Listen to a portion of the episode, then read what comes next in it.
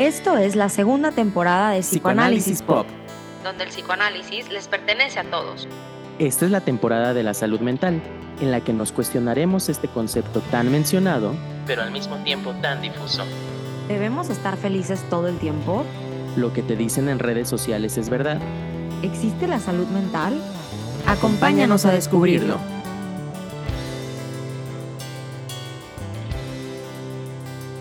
¿Qué onda amigos, amigas, amigues? ¿Cómo están? Bienvenidos a un nuevo capítulo de Psicoanálisis Pop. Eh, que aquí tenemos a nuestra queridísima, amadísima Fernanda Treviño desde Los Cabos. Fernanda, ¿cómo estás? Distraída como siempre yo. muy bien, muy contenta, muy emocionada por este, por este capítulo. A ver qué tal por este capítulo que es una colaboración. Eh, fíjate, Fer, que yo estaba, em, últimamente he estado usando más Twitter, antes no lo usaba tanto, que ahorita ya no es Twitter, ahorita ya es ex. Odio que se llame ex, por cierto. Eh, pero empecé a encontrar varias cosas muy interesantes, muy buenas sobre psicoanálisis. Y entonces que me encuentro a nuestro querido invitado de hoy, Carlos Ponce. Ponce, ¿verdad? Sí, Rodríguez Ponce. Rodríguez Ponce, pero no usas ah, más Ponce.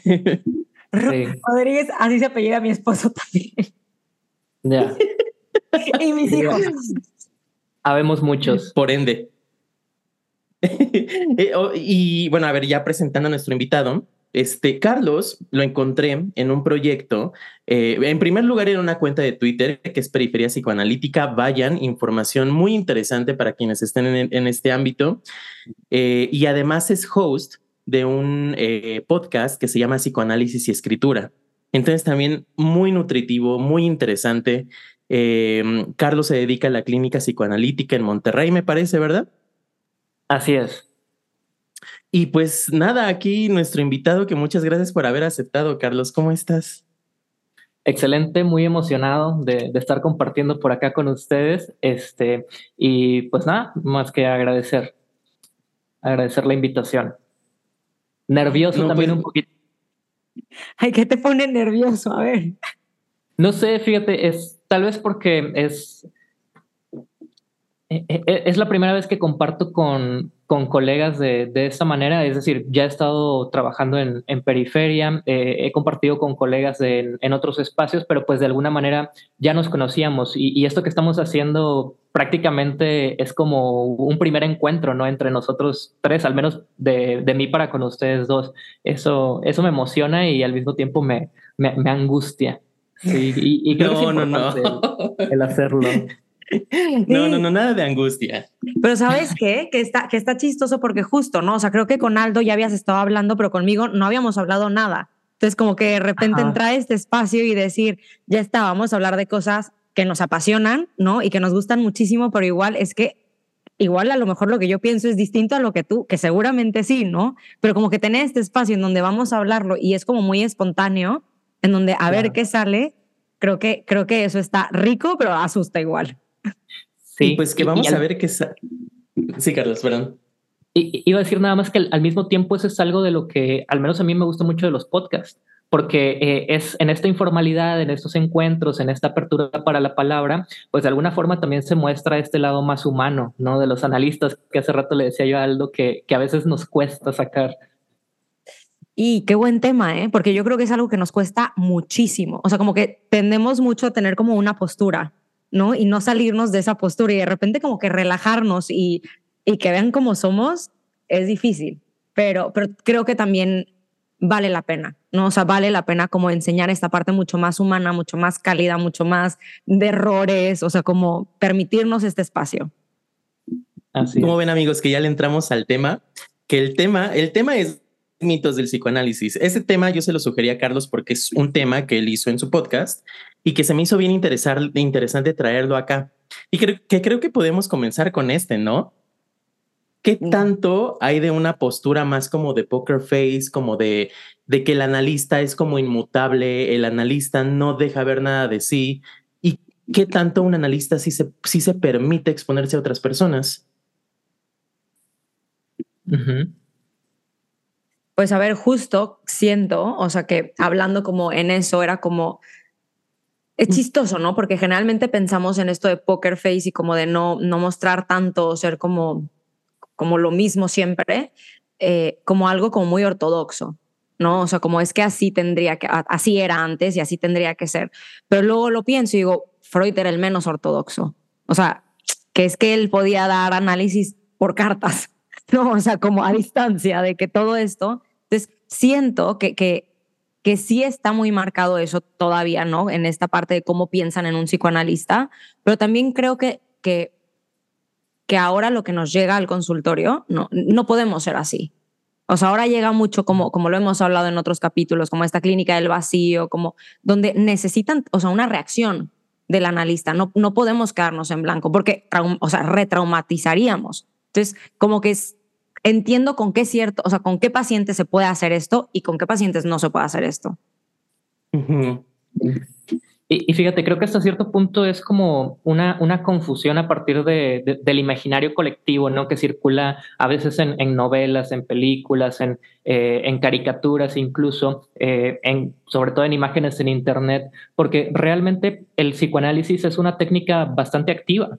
Eh, es decir, tenemos que intervenir tanto en la palabra como a veces con actos y ahí es donde nos salimos de, ese imaginario o nos salimos de esa, perspectiva. Yo creo que si no, si, no hay un, analista activo, mm, tal vez se trunca un, análisis. O sea, sí se trata de que la persona vaya, hable, se suelte también, pero hay que, hay que aparecer, ahora sí que decirlo de alguna forma, ¿no?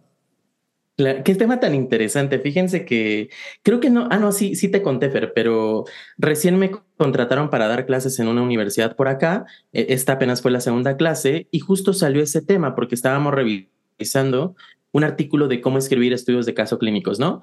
Y que los autores sugerían poner información del analista, eh, cuál es la corriente teórica, eh, la información contratransferencial, pero también información personal que pudiera ser relevante para el caso.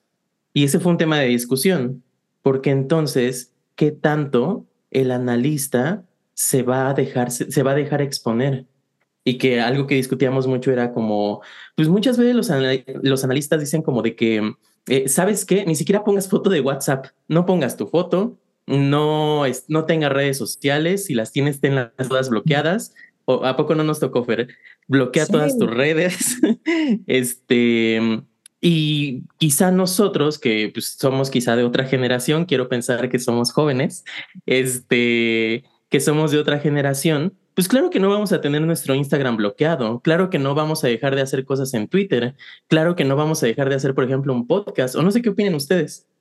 Claro, no, es necesario, o sea, no es necesario que se, que se deje de hacer, eh, e, en el sentido de que esto que decías ahorita de, cómo solicitaron el que se pusiera también algo personal relevante que pudiera también ayudar por ahí a la clínica, me, me, hace mucho sentido porque de alguna forma creo que parte de lo que tiene que ver con el establecimiento de la transferencia puede ir por ahí. O sea, definitivamente trabajamos con algo que tal vez nos convoca a nosotros mismos el, recibir, el escuchar. Pensemos, por ejemplo, en personas que trabajan con niños. O es algo por su infancia, ¿no? Pensemos también en personas que se dedican a trabajar eh, con toxicomanías. Eh, algo también hay de, su historia a veces con, con esos casos. Entonces, creo que sería sería ingenuo, incluso sería contraproducente creer que no estamos implicados en la clínica de, alguna manera en cuanto a nuestra historia personal. Por ejemplo, hace rato que yo estaba trabajando el, tema del dinero,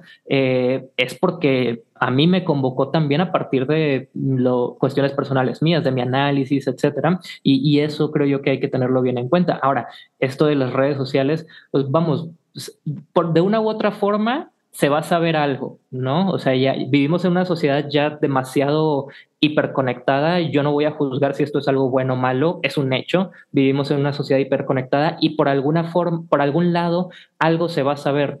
E incluso si queremos ocultarlo o si queremos escondernos, creo que puede hasta ser más extraño, ¿no? Que si está ahí directamente. No, 100%. Y justo ahorita que estabas diciendo esto, ¿no? De, de, que hay algo de nosotros, o sea, ¿no? Puesto ahí, o sea, como querer taparnos por completo. Como me acuerdo, en algún punto estábamos hablando todos en la maestría y estábamos diciendo, es como qué chistoso el tipo de pacientes que nos llegan. y, que se quedan, ¿no? O sea, porque llegan muchos, pero muchos no se quedan. Pero cuando se quedan, luego veíamos era de que, es que a mí me llegan puros obsesivos, es que a mí me llegan puros, ¿no? Entonces de repente era como el, claro que está siempre puesto algo nuestro ahí. Y yo creo que, que tendríamos que darnos cuenta qué es eso que está puesto nuestro ahí, porque si no podríamos hacer actuaciones, ¿no? O sea, esta parte del acting, o sea, como todo esto, en enactments. Entonces, como que sí sería importante el entender qué es, qué es qué es lo que se queda ahí nuestro. Y esto también de las redes sociales, como dices, no vamos a juzgar si está bien o está mal, pero es nuestra realidad, ¿no? Y ahora que podemos utilizarlo para, para favor del psicoanálisis también. O sea, que creo que, que estamos años luz de que se entienda más, de que sea algo mucho más como social, de que tenemos que meternos también los psicoanalistas en, en, esta, en este ámbito social. O sea, porque creo que, que, que el psicoanálisis tiene mucho que aportar entonces tendríamos que estar más expuestos ahí para que más gente lo conozca igual. Eh, fíjate qué, qué chistoso lo que dices, Fer. Tengo una amiga que no estudió la maestría en la UNAM, pero ella me contaba que le llegaban puras pacientes mujeres con problemas de simbiosis con su madre, o sea, así de específico. y se me hacía súper, súper, súper divertido. Claro que a nosotros también nos llegó como cierto tipo de pacientes, ¿no? 100%. Pero, pero sí, yo creo que está esta parte en donde todo se puede analizar. Y, y, eso está padre el psicoanálisis, ¿no? O sea, como en este sentido, hasta si un analista no quiere enseñar nada, ¿no? No quiere poner una foto de WhatsApp, no quiere como estar en redes sociales, que creo que sí es un mito, ¿no? O sea, el que tanto queremos enseñarnos o no, pero también creo que hay una realidad y no podemos borrar la realidad. Sí. E, e, incluso el, no querer mostrarlo, pues también dice algo de, uno mismo, ¿no? Eh, ahí hay, hay, algo de neurosis. Me acordé, por ejemplo, de una, una anécdota de una persona que agregó a su analista, e incluso no me acuerdo si no, no recuerdo dónde lo escuché, capaz que fue en un podcast de, de ustedes, ¿eh? porque he escuchado ya algunos capítulos. decía algo así como que habían agregado a, al analista a una red social y lo habían bloqueado. O sea, el analista bloqueó al analizante.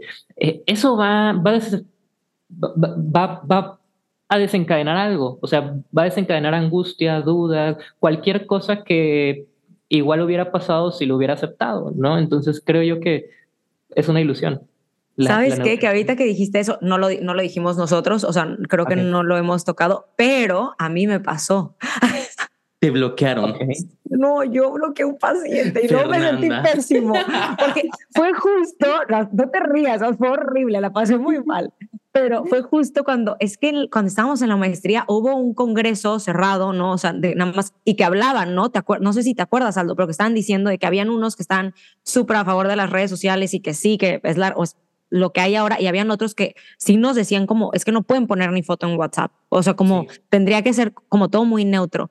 Y yo entré en crisis en ese momento y justo una paciente me había, bueno, ya no es mi paciente, pero me había agregado por Facebook.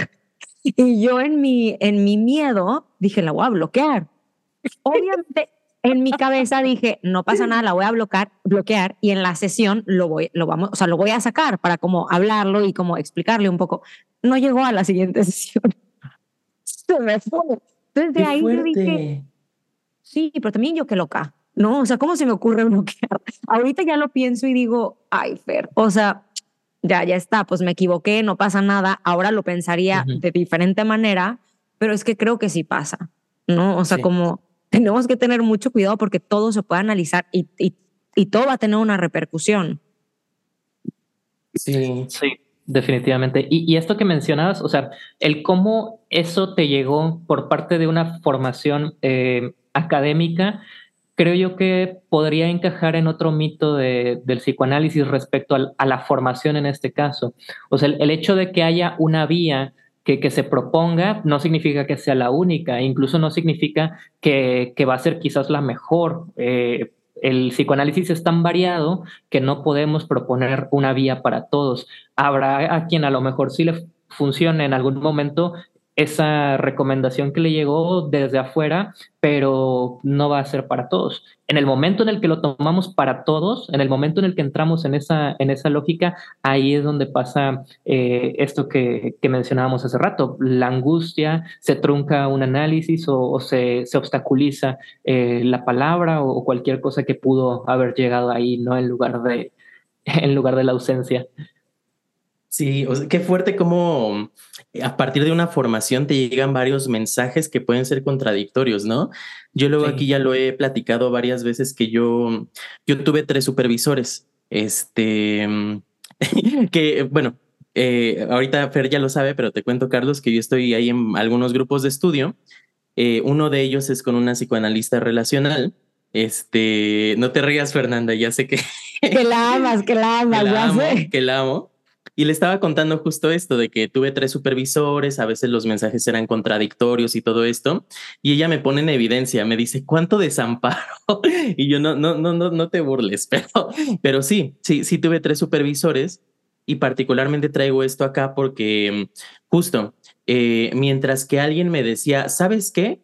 Cuando trates con, con chicos de 18, 19 años, ya son adultos. Saca a los padres del consultorio o sea, no, tiene, no tienes por qué entrevistarlos. Y, yo, y ahorita está en la lista eh, un mensaje que nos dice varios chicos de esa edad, 18, 19, vienen con vivencias, vienen con un funcionamiento muy infantil. Y para entender cómo, cómo trabajar con ellos, claro que necesito entrevistar a los padres. Y claro que de ahí voy a obtener información que no obtendría por otras vías, porque están en un funcionamiento donde ni siquiera está reprimido está escindido, está echado de la mente completamente. Y pues es esta cosa como de ir nosotros tomando decisiones sobre cómo realmente queremos trabajar, sobre cómo nos hace sentido trabajar.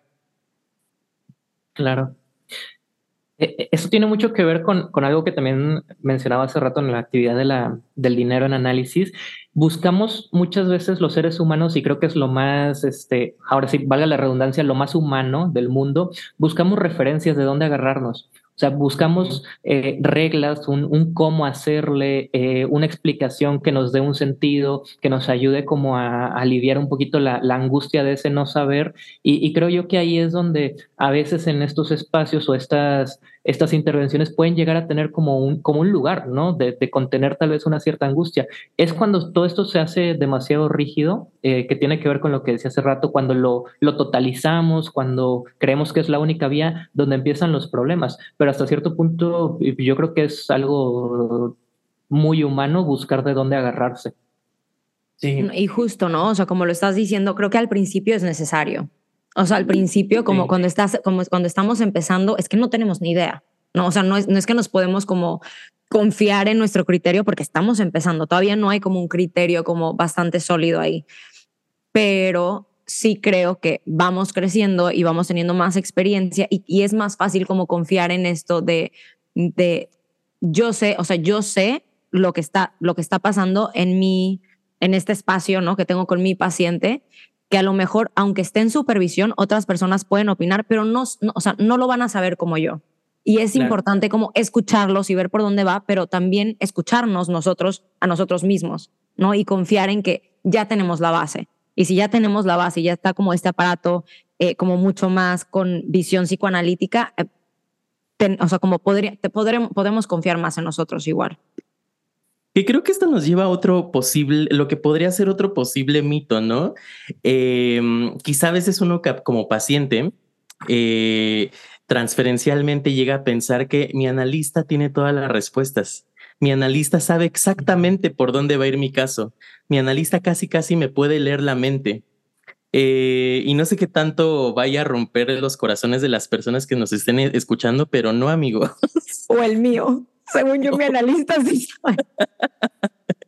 Pero pues lo cierto es que, o sea, claro que eh, escribimos sobre nuestros pacientes, pensamos a nuestros pacientes, tenemos alguna idea de cómo va a ir el tratamiento, pero pues quizá llega una sesión que me rompe todo lo que estaba pensando y tengo que rearmar todo. O quizá no tengo ni idea y tengo que ir escuchando. Creo que yo en ese sentido definiría el psicoanálisis como la disciplina de la incertidumbre. Sí, yo, yo creo que a lo mejor el mito sería ese, que, que la interpretación psicoanalítica o que el saber psicoanalítico no se puede equivocar, que de hecho si se dan cuenta es una de las críticas más fuertes que se le hace al psicoanálisis más ortodoxo, ¿no? Este, esta idea de que no importa lo que, lo que diga el, el paciente, el analista siempre pareciera que va a tener la interpretación correcta y, no va por ahí. O sea, este saber o esta relación con el saber es muy paradójica, porque si hay un saber, no es un saber incuestionable, o sea, no es un saber inamovible, al contrario, es un saber hacer para movilizar la duda y a partir de la duda es donde ahora sí se puede dirigir una, una cura en, en psicoanálisis. Entonces creo yo que sí, es un mito este, esta idea de que el psicoanalista sabe algo, pero yo le agregaría absoluto.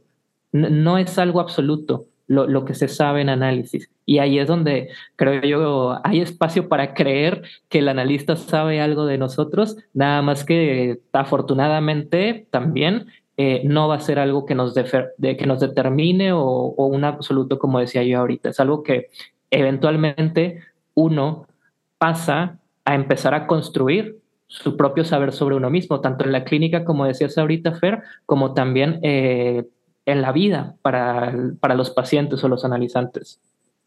pero, ¿sabes? Me encantó como lo dijiste porque justo va por ahí. O sea, es un saber que abre, no que cierra. ¿no? O sea, no es como este saber que es esto y ya está, porque no, eso no lo sabemos. Es un saber que, que moviliza preguntas, que moviliza como esta parte de, de bueno, no va por ahí, entonces por dónde va y qué siento y por qué lo siento. Entonces, esto nos abre, ¿no? Que un poco eso es cuando me pasa mucho con mis pacientes que me dicen, es que yo sé que está mal o yo sé que está bien. Entonces, ese yo sé que está mal, cierra. Pues ya, si está mal, ya está cerrado, ¿no? O sea, ya no, ¿para qué le muevo ahí? Pero es que si nos cuestionamos, entonces se abre.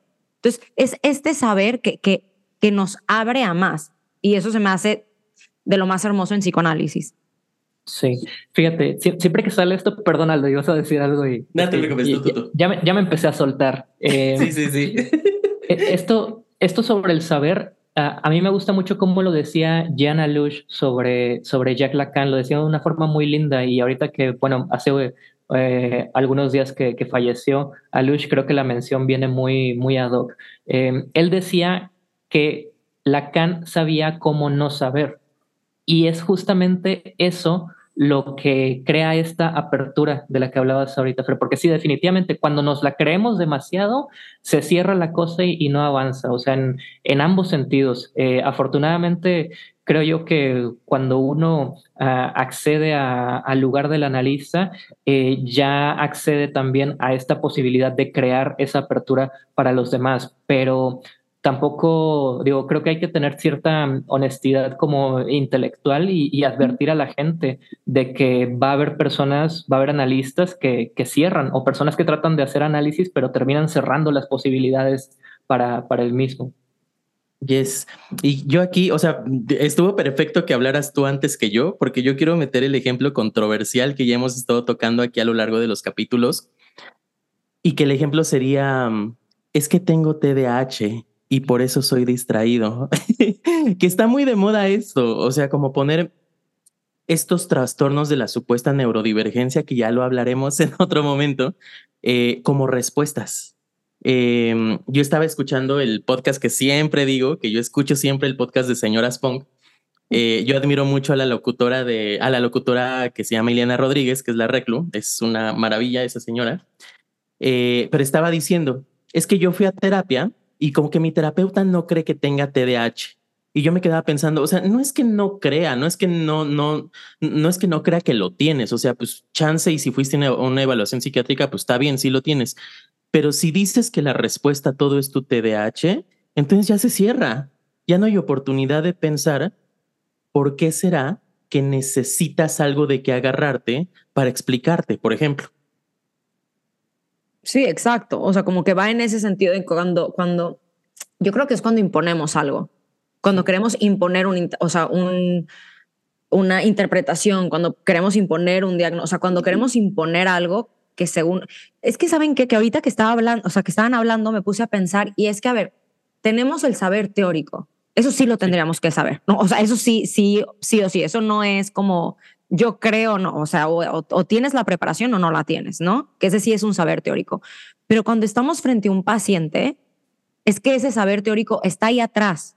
O sea, no es algo que tenemos aquí como, ¿no? Como un libro que estamos leyendo. Y tenemos que estar suficientemente abiertos y como cómodos en esta incertidumbre de no sé.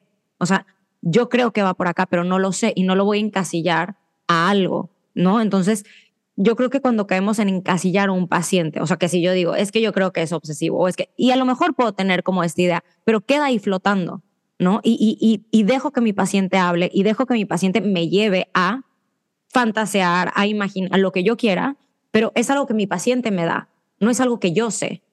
Y creo que ese es el punto, ¿no? O sea, el, el dejar que nuestros pacientes nos, nos guíen y nos lleven. Sí. Sí, o sea, eh, que ahorita que dices esto, Fer, sí. Em, como no olvidarnos que existe una teoría, pero me parece que era Ferenczi quien decía esto de cuando estés con un paciente, limítate a ser una persona que está hablando con otra persona y ya está. A mí eso se me hace de lo más humano, ¿no? O sea, como tener la teoría ahí guardada en nuestra cabecita pero ser humanos, o sea, también tener esta parte humana. Sí, sí, sí. y, creo que también hay algo de la estructura del síntoma en psicoanálisis ahí. O sea, ¿a qué me refiero con esto? cuando hablábamos, por ejemplo, de, las clasificaciones diagnósticas, los trastornos, yo de entrada les digo, este, yo no trabajo con, con diagnósticos, yo no trabajo con, con nada de eso. Nadie. Creo que estorba. Eh, es, es, estorba por la estructura del síntoma en psicoanálisis. Es decir, el, síntoma apunta a una dimensión inconsciente que es ajena totalmente a esto, a este saber teórico que se pueda proponer. O sea, todo lo que tú le digas eh, al, sujeto o a la persona eh, a manera de respuesta o a manera de cualquier cosa que le digas tú eres esto, en el siguiente momento en el análisis se demuestra que no es. ¿Sí? Y, a partir de ahí es donde se va ahora sí dirigiendo una, una cura. A partir de donde lo que se creía saber o lo que se creía ser, pues nos damos cuenta que ya no es así. Y afortunadamente, porque si no, entonces ahora sí una persona vive toda su vida creyéndose eh, que tiene TDAH y pues entonces sí va a tener TDAH por toda su vida, ¿no? Sí. Pero sí, justo siento que en ese sentido es como esta parte de, eso es el abrir, ¿no? O sea, es que si, que si yo me quedo con un síntoma que, y que aparte es eso, ¿no? Es que un síntoma, y puede que sí vaya por ahí, ¿no? Que, que, que tenga que ver con el diagnóstico que te dieron. Pero generalmente el síntoma lo, afuera del psicoanálisis eh, lo ven como algo malo. Y eso ya lo he dicho también como mucho en, en el podcast. Y creo que un síntoma al final es el último recurso que tenemos para salvarnos de algo. Entonces, que es que si lo encasillamos en algo malo, entonces, igual regresamos al mismo punto. Entonces ya no hay nada que pensar. Entonces me voy a enfocar en quitarme este síntoma en vez de, ver, de poder ver qué me está diciendo este síntoma, de qué me está intentando salvar. O sea, de, no, o sea, como que hay mucho que un síntoma nos puede decir. Entonces, como encasillarlo a decir, es esto y punto, nos cierra por completo un análisis. Fíjense que mm, hace unos días me pasó algo que se me hizo bien curioso. Em, ya te contaba, Fer, que tengo un alumnito que ya no es mi alumno, que lo fue hace un año, año y medio, y de repente me escribe para dudas, ¿no? Eh, y se me hizo bien curioso que igual en una de estas dudas que luego me manda, eh, me dice, oye, es que me quedé pensando a partir de una clase de clínica que qué tan bueno es que le demos diagnósticos a los pacientes, porque aquí nos dicen que hagamos nuestro informe, nuestras pruebas y les demos el reporte con el diagnóstico. Y a mí se me hizo súper curioso cómo alguien, como este chico va en quinto semestre, creo, este, cómo alguien que está estudiando su formación en psicología le dan esta instrucción de da el diagnóstico. Y para mí fue súper obvio decirle, es que creo que, o sea, un diagnóstico muchas, la mayoría de las veces inmoviliza. Nosotros en psicoanálisis no damos diagnósticos. O sea, incluso si tenemos una hipótesis de funcionamiento psicodinámico, no se lo decimos porque ni lo va a entender.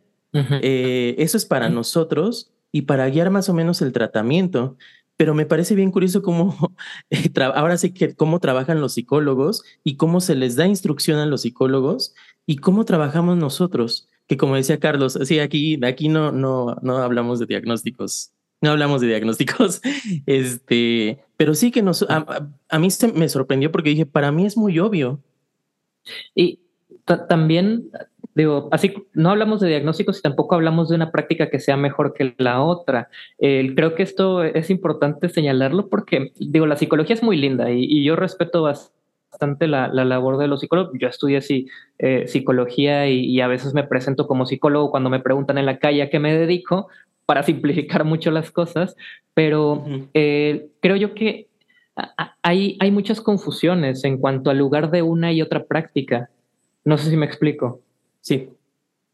O sea, como que están hechas para, para objetivos diferentes, eh, vienen, van hacia lugares diferentes.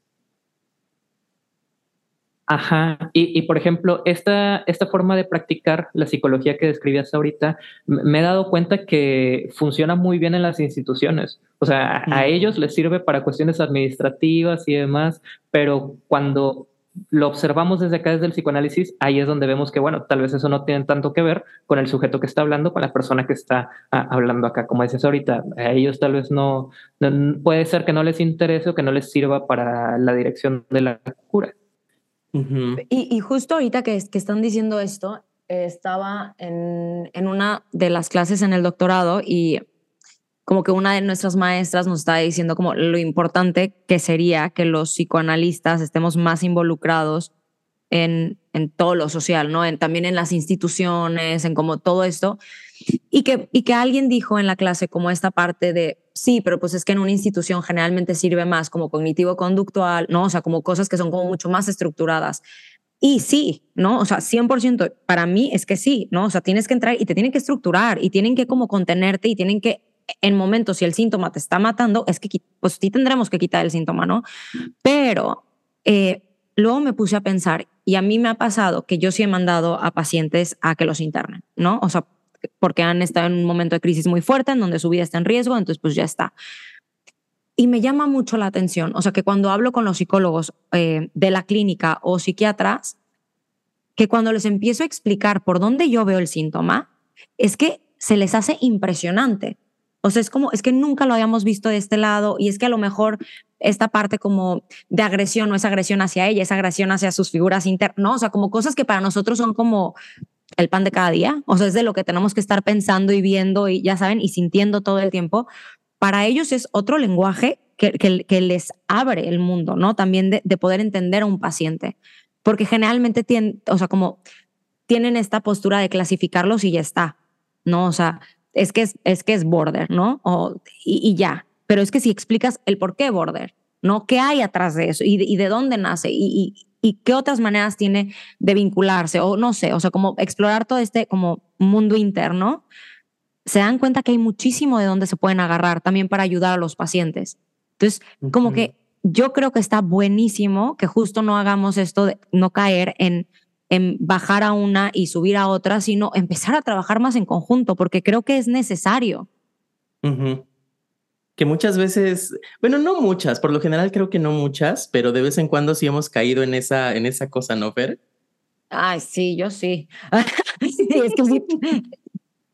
Ahorita lo digo muy fácil, pero hay muchas veces cuando llega alguien que, no sé, que esté como mucho más cerrado en otra corriente, me nefasteo y termino diciendo, tú no sabes, tú no entiendes, ya se acabó. Pero es también, obviamente, mi parte humana que me gana.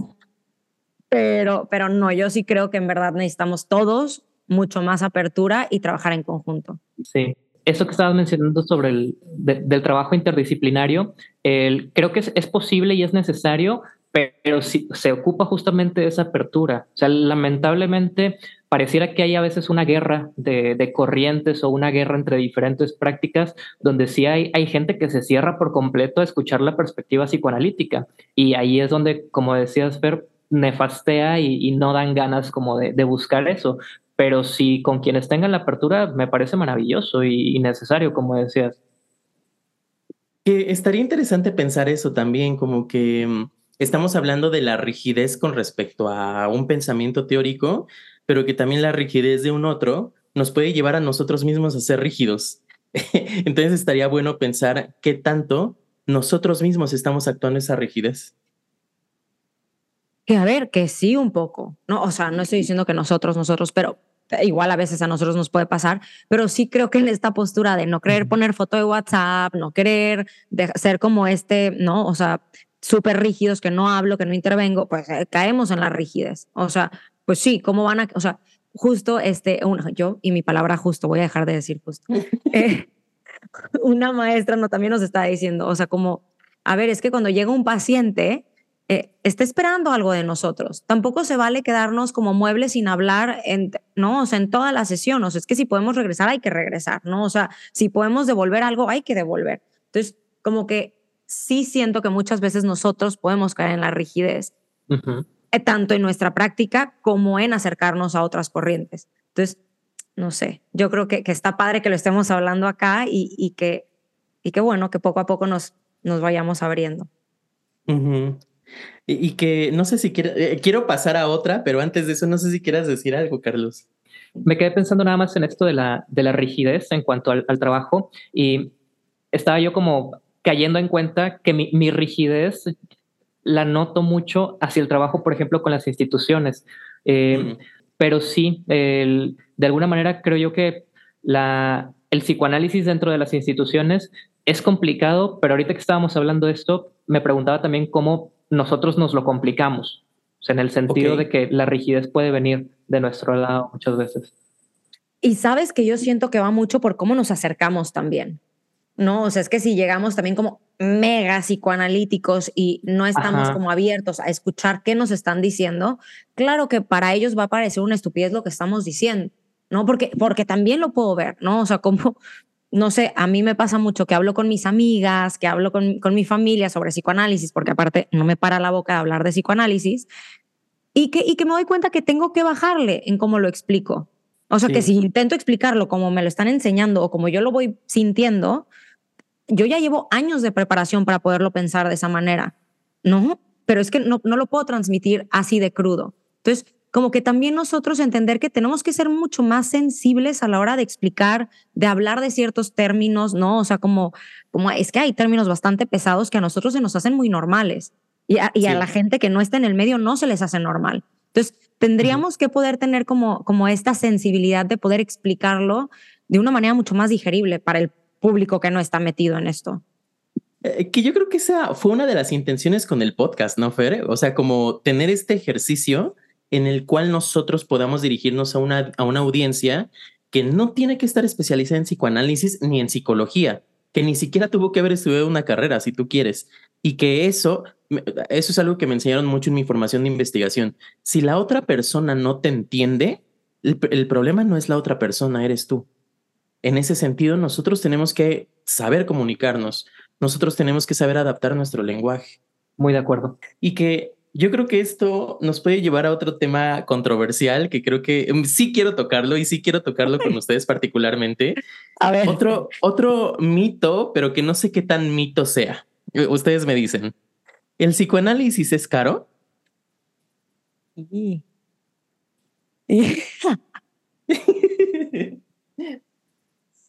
Pues a ver, yo al principio, voy a ser muy honesta, al principio yo sí pensaba que era muy caro. O sea, cuando yo empecé y que yo tenía que pagar las sesiones y que eso que a nosotros nos daban descuento por ser estudiante, pero bueno, yo Entre empecé... comillas. Ajá, pero yo empecé a analizarme antes de, de, de ser estudiante, ¿no? Entonces, a mí se me hacía carísimo. O sea, yo decía, híjole, o sea, casi casi yo le decía, en verdad no me quieres dar un descuento. O sea, esto está perdóname, pero para venir dos veces a la semana no está sostenible esto, ¿no? Y se me hacía carísimo.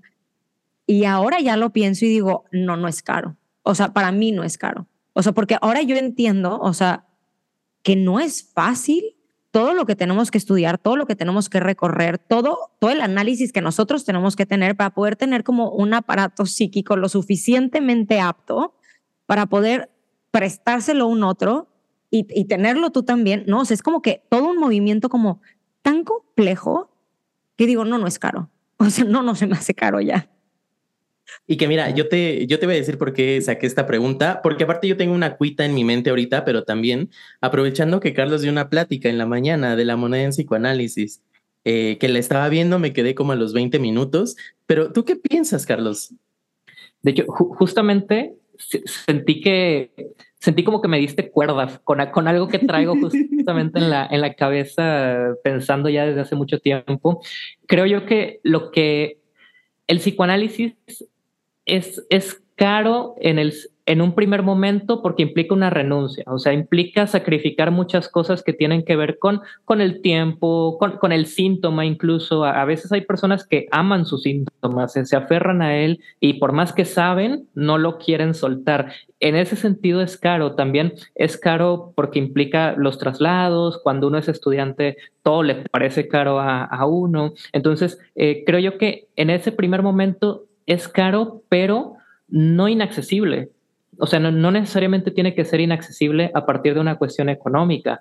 Y esto tiene mucho que ver con lo que mencionaba Fer, eh, pero también tiene mucho que ver con que se va modificando la relación que tenemos para con el dinero. Y entonces ahí es donde deja de ser caro o sea, cuando, se, cuando cambia, cuando pasan todas estas renuncias que yo decía ahorita y, cambia nuestra relación para con el dinero y el costo del análisis, ahí es donde uno después dice, no era tan caro como me parecía hace unos años o este, no fue inaccesible, que creo yo que ahí hay una diferencia tremenda. Una cosa es que salga caro y otra cosa es que sea inaccesible. Yo creo que el psicoanálisis de, una, de un punto de vista económico nunca, nunca, nunca el dinero va a ser un obstáculo para que alguien se analice. Habrá otras cuestiones en juego, pero el dinero nunca fue impedimento para que alguien se analizara. Bravo. Yo les voy a decir por qué traje esta pregunta. Em, porque yo sí creo que es caro. no, no, no, te, voy a decir una cosa. Estaba en el grupo de estudio de una analista de APM. Entonces nos estaba contando que ella en su grupo de la formación este, le decían, voy a poner una cantidad, este, no, pues nosotros cobramos dos mil pesos la sesión, o sea, sí. Y le decían a ella, es que nosotros no te vamos a pasar pacientes hasta que tú aprendas a dejar de cobrar mil quinientos, porque eso es muy poco y eso quiere decir que no le das valor a tu trabajo. Esto se me hizo muy, muy, muy fuerte. Eh, y esta analista, este, pues, que es la que dirige el grupo, decían, no, pues es que, o sea, eso es lo que a mí me hace sentido. Ya, este, si un paciente puede pagar eso muy bien, porque aparte eh, es Bosques de las Lomas, o sea, la verdad también hay que decirlo. Bosques de las Lomas acá en Ciudad de México es una colonia pues, de clase alta, ciertamente.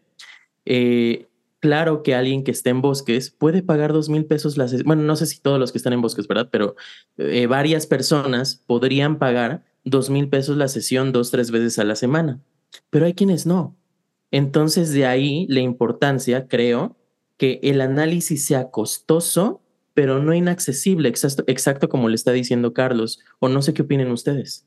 Es que sabes que, ahorita que, me, me, me movió muchísimo que dijeras que no te voy a pasar pacientes, al menos que no les subas, porque el dinero es tan simbólico, o sea, que es que yo creo que eso sería caer en la rigidez, ¿no? O el decir, es que tienes que cobrar esto, y, pero a ver, ¿no? O sea, para mí esto, o sea, como dices, yo me siento cómoda cobrando esto. Si tú te sientes cómodo o cómoda cobrando lo que sea, dale, cóbralo, ¿no? Seguro que van a haber personas que te lo pueden pagar, pero si yo me siento cómoda, es por algo, es por algo mío, ¿no? Como, como decía Carlos, o sea, no, no es lo concreto del dinero, es lo que simboliza para mí el dinero, el vínculo que yo tengo con el dinero. Y, y que es importante que, digo, como analistas también lo exploremos y veamos de dónde viene pero también eso se me hace como muy importante y lo hemos hablado en el sentido de que para mí sí es importante que el psicoanálisis sea accesible. O sea, que yo siempre lo he dicho que tengo como, como una cuota, pero también tengo a pacientes que yo sé que no lo pueden pagar, pero que, pero que sé que, que tienen como todo este compromiso y toda, como todo este empuje de querer analizarse. Entonces, va a ser algo que les va a costar, ¿no? Porque a todos nos cuesta. ¿No? O sea, la realidad es que sí tiene que tener un costo, pero que sea accesible para ellos. Y a mí eso se me hace importante. Y yo con eso me siento cómoda trabajando, ¿no? Habrá personas que a lo mejor dicen, no, yo no me siento cómodo bajándome tanto. Buenísimo, no te bajes. Pero sí creo que cada uno tendríamos que saber qué tanto podemos bajarnos o subirnos. claro.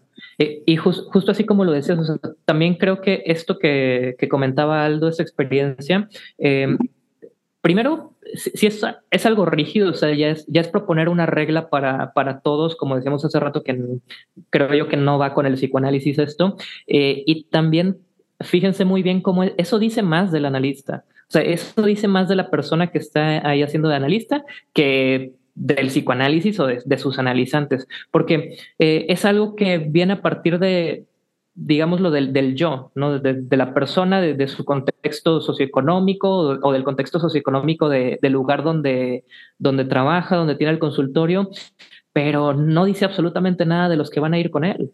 O sea, creo yo que esta parte de la, del costo tiene que ser siempre en función de el analizante, no en función de el analista. El, el analizante o el paciente, la, la, persona que viene a hablar con nosotros, ¿qué culpa tiene de que la renta del consultorio nos salga muy cara o de que tengamos que pagar tanto del recibo de luz porque nos gusta estar con el clima. E, ¿Ellos qué culpa tienen de, estas cosas? ¿no? Entonces creo yo que mientras, en tanto que saquemos esas necesidades nuestras o estas ideologías sobre el dinero nuestras, se va despejando ahora sí el camino para que se vuelva accesible el análisis. Incluso en la historia del psicoanálisis hay casos documentados de personas que fueron, no sé, un año con Lacan y no les cobró. ¿Y qué pasa ahí? ¿No hubo psicoanálisis o qué? Que, que vengan, mm. perdón, ya me emocioné. Eh, que vengan estas excelente. Que vengan estas personas a, decirme si tiene que cobrar siempre dos mil pesos y nos vamos a agarrar, yo creo, muy bien aquí en, en el debate. Es que sí, no, 100%. Yo creo que justo, o sea, ese es el punto, ¿no? O sea, el decir, tenemos que entender que estamos trabajando con un otro. Y en el momento que yo impongo, porque ni siquiera expongo, ¿no? Yo creo que hay una realidad y bueno, hay cosas que tenemos que pagar y pues ya está, eso es una realidad, ¿no? Pero en el momento que yo impongo mis necesidades, o sea, en función del análisis que estoy haciendo, ahí ya valí, o sea, ya no hay análisis. Yo creo que más bien no se trata de cobrar o no cobrar. Yo creo que en el momento que yo impongo lo que yo necesito, es que dejé de ver al otro. Y eso no es justo. Sí, exacto. Ahora, que también el, el, tema del dinero es delicado. O sea, yo estaba pensando, por ejemplo, en mi manera de trabajar, que es la que, la que me hace sentido después de muchos años, porque también me identifiqué con mi analista y demás, ¿no? Que cuando me llega un paciente y me pregunta por, este, oye, quiero, quiero tomar terapia. Ah, bueno, vente a una entrevista, platicamos y me dicen, ¿cuánto cobras? Mira, no te preocupes, lo platicamos. O sea, porque no, no tengo idea, no tengo idea de cuánto puede pagar. O sea, claro que en mi mente yo tengo una cuota que según yo voy a cubrir, ¿no? Pero al final yo me voy a adaptar al paciente, pero ¿qué hago? Tampoco se trata de decir, este, ¿qué tal si no me siento cómodo? Entonces, pues ahí hay una cosa. Por ejemplo, un paciente hace no mucho me llegó y le cobré súper poco y este dejó de venir y todo, pero yo me caché, esto fue 100% contratransferencial, algo me hizo actuar al bajar tanto mi cuota. Entonces uno tiene siempre que estar atento porque hace lo que hace también. Sí. Y el mismo caso, o sea, la, misma persona, la misma clínica te va a ir marcando eh, esta, el si es mucho o es muy poco, pero lo te lo va a ir marcando el caso por caso, el, uno por uno. Cuando escuches cuando escuches que a una persona lo que tú le estás cobrando no le está funcionando, ahí es donde, donde vas a obtener esta orientación no, no, vas a obtener la orientación de, un libro o de un maestro que te dijo que así tenía que ser porque así lo hacía tal persona, ¿no? Entonces, creo yo que eso es lo que no se nos tiene que olvidar, que todo esto, como les decía hace rato, tiene que ser en función de la persona que estamos escuchando ahí en este momento. 10 pesos para mí puede no ser nada y para otra persona puede ser una fortuna porque a lo mejor está atravesando una situación económica terrible. Y entonces, si esa, si esa sesión llega y me quiere pagar esos 10 pesos y quedarse sin comer, yo no se los voy a aceptar, porque tampoco se trata de que sacrifique su sustento o que sacrifique algo de su necesidad orgánica este, por analizarse. Ya suficiente fue con que tomara el transporte público o manejara y se trasladara ahí y además fuera a pagar con su palabra, porque también se paga con la palabra en el análisis. Entonces, creo yo que hay que ir escuchando todo eso siempre, siempre en la clínica y es de ahí de donde nos vamos a orientar. Lo demás es una construcción teórica necesaria, como decíamos hace rato, pero cuando estamos ahí frente a la persona, eso queda atrás, como decía Fer.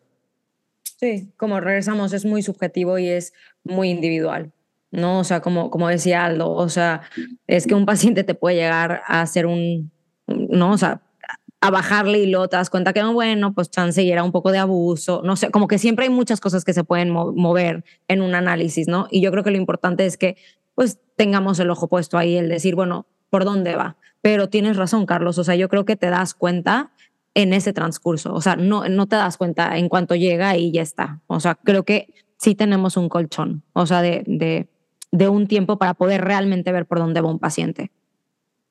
Fíjense que Así es. por lo general, Carlos, solemos hacer nuestros capítulos de 45 minutos haciendo un símil de, de lo que duran nuestras sesiones. ¿Cómo ven que ya pasaron volando?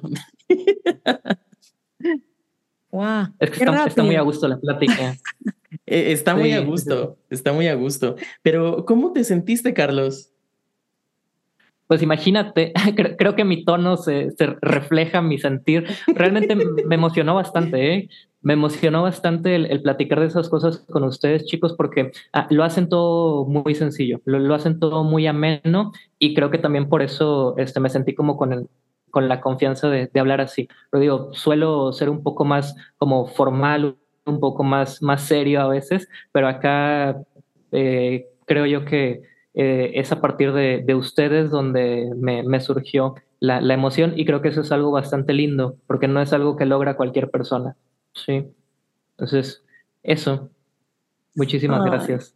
Demasiado amor me dio escuchar esto.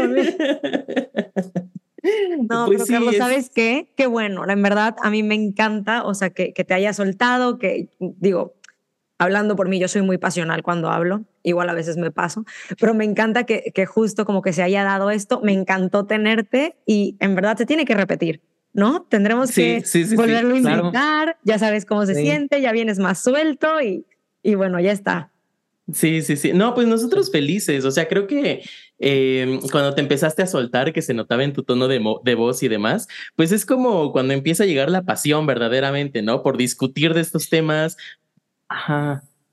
Y, y, es que sí, o sea, justo creo yo que cuando, cuando estos temas ya no nos mueven nada, ahí es donde ya hay que dejar mejor la clínica, porque si, si no te mueve nada, eso que estás trabajando, eso que estás escuchando, lo que estás hablando, pues eh, no se sostiene creo yo, no se sostiene la práctica, no, no seguimos investigando, no seguimos escuchando, no seguimos interesados en lo que estamos haciendo y pues entonces, insisto, qué bueno que se diga así.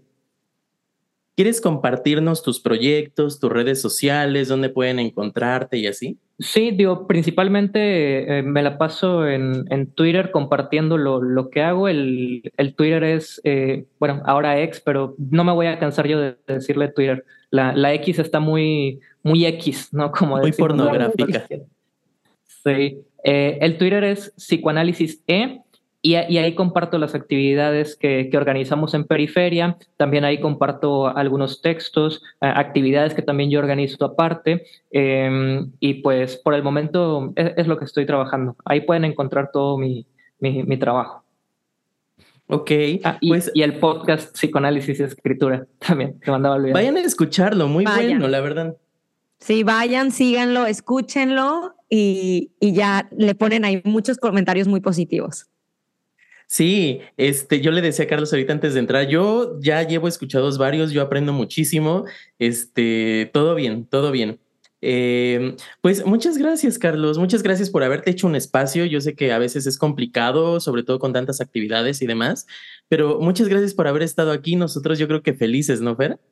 Sí, gracias por compartir. Yo creo que siempre es rico poder compartir con otros y poder hablar de los temas que nos apasionan y cuando nos soltamos así, a mí se me hace que que nos ayuda a todos, ¿no? A pensar, a tomar diferentes puntos de vista y a los que nos escuchan, espero que también les haya gustado y, qué bueno que Carlos regrese. Acuérdense de, eh, de que si nos están escuchando en Spotify, síganos, denos cinco estrellas, no menos, no aceptamos menos estrellas. Eh, compártanos si es que les gusta el podcast, eh, compártanos por WhatsApp, por sus redes sociales y demás. Píquenle a la campanita para que les avise de nuevos episodios. ¿Cómo ves, Fer? 200 seguidores en Spotify. Este, si nos siguen en Apple, Podcast, en Apple Podcast, lo mismo, síganos, cinco estrellas, compártanos, etcétera. Si nos siguen en YouTube, también síganos. Acuérdense que nuestro Instagram es arroba psicoanálisis.pop, el, Instagram de Fer es arroba y el mío es arroba psicoanálisis.aldo.toledo y en todas las redes sociales nos encuentran como psicoanálisis pop. Y pues es todo. Vamos a dejarle aquí. Sí, un abrazo a todos, bonito día, que no sé en qué momento nos estén escuchando, pero las mejores vibras. Gracias, Carlos, en verdad. Muchísimas gracias por compartir. Muchas gracias. Y bueno, espero que podamos juntarnos pronto. Gracias a ustedes, chicos. Fue, fue un placer estar aquí y compartir. Y, y, sí, yo abierto para, para el siguiente programa. Bye, bye. Bye, gracias.